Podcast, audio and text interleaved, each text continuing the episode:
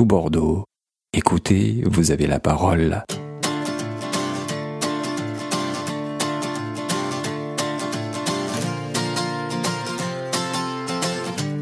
Aujourd'hui, nous allons vous présenter une technique, un art, un métier peu commun et qui pourtant fait partie de notre patrimoine, la gravure. Nous avons été à la rencontre de Lolita Pujibé qui exerce cette activité dans son atelier à Blanquefort.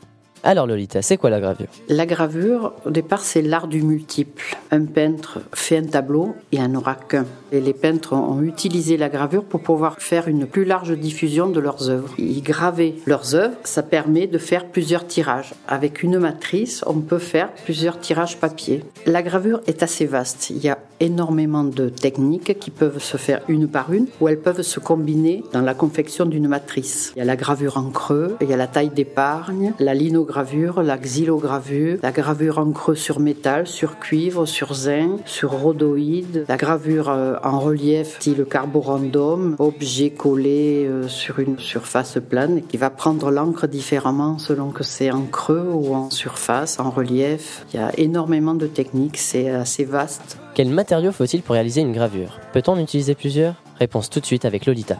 Vu le prix des métaux, à l'atelier, on utilise beaucoup le zinc en tant que métal. Le cuivre est beaucoup plus cher. On voit pas tellement la différence au niveau du rendu. C'est quand on confectionne la matrice qu'on voit le métal réagit différemment selon que c'est du cuivre, selon que c'est du zinc.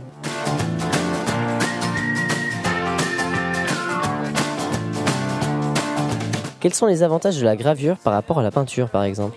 L'avantage de pouvoir faire plusieurs tirages à partir d'une même matrice. Avant, je faisais la peinture, je faisais un tableau. Ça prend énormément de place. Si on les vend pas, ben, on entasse, on entasse. Les gravures, ça prend moins de place et on peut en faire plusieurs. C'est moins frustrant.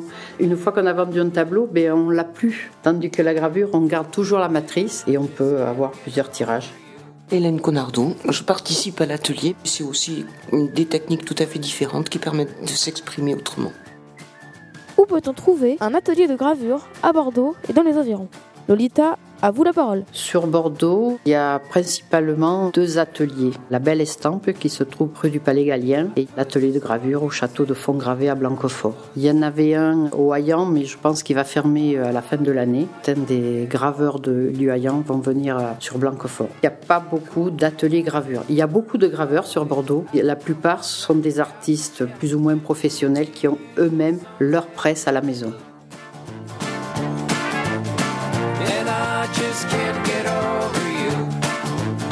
Lolita nous explique maintenant les différentes techniques pour fabriquer une gravure. À écouter avec beaucoup d'intention, parce qu'on ne plaisante pas avec la gravure.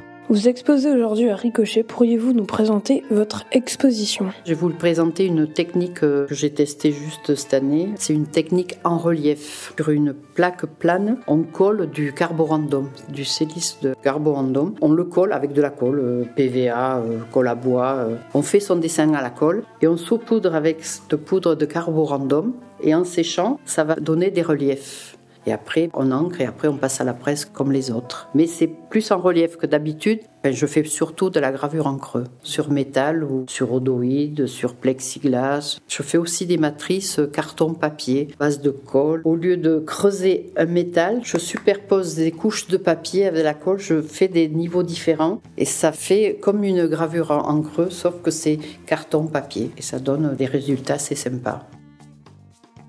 Avez-vous puisé votre inspiration les soirs d'insomnie.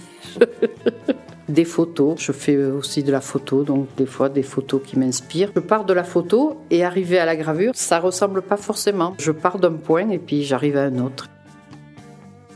Quel conseil donnerez-vous à une personne qui souhaite débuter la gravure? Mais c'est de venir nous voir à Blanquefort. On a encore de la place pour de nouveaux adhérents. Dans cet atelier, moi j'essaye de faire connaissance avec la gravure sous les conseils de Lolita. Ça me plaît beaucoup, ça permet de s'exprimer autrement, de travailler avec des matières. C'est intéressant de voir comment elles réagissent. C'est vrai qu'au départ, on ne réussit pas tout parce qu'il faut découvrir les temps de pause, de bain. Il y a beaucoup de choses à découvrir, même l'ancrage n'est pas évident. Mais petit à petit, ma foi, c'est prenant.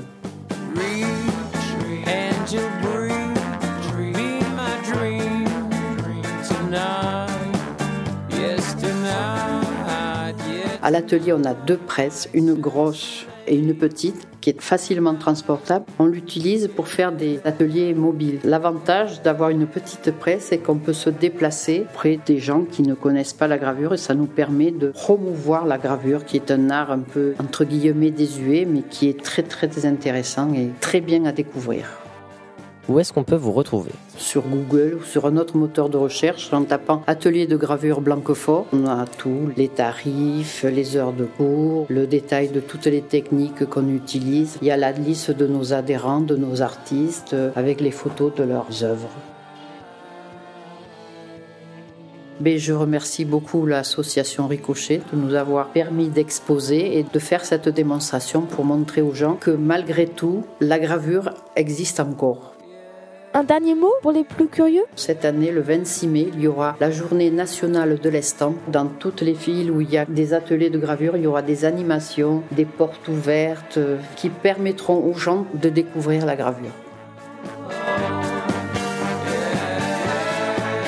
Nous remercions chaleureusement Lolita Pugibé, ainsi que Xavier, Arnaud, Virgile, Yacine, Lucien et Julien qui ont préparé cette émission. Un grand merci à Tout Bordeaux qui nous a donné la parole. À très bientôt sur toutbordeaux.net. Tout Bordeaux. Écoutez, vous avez la parole.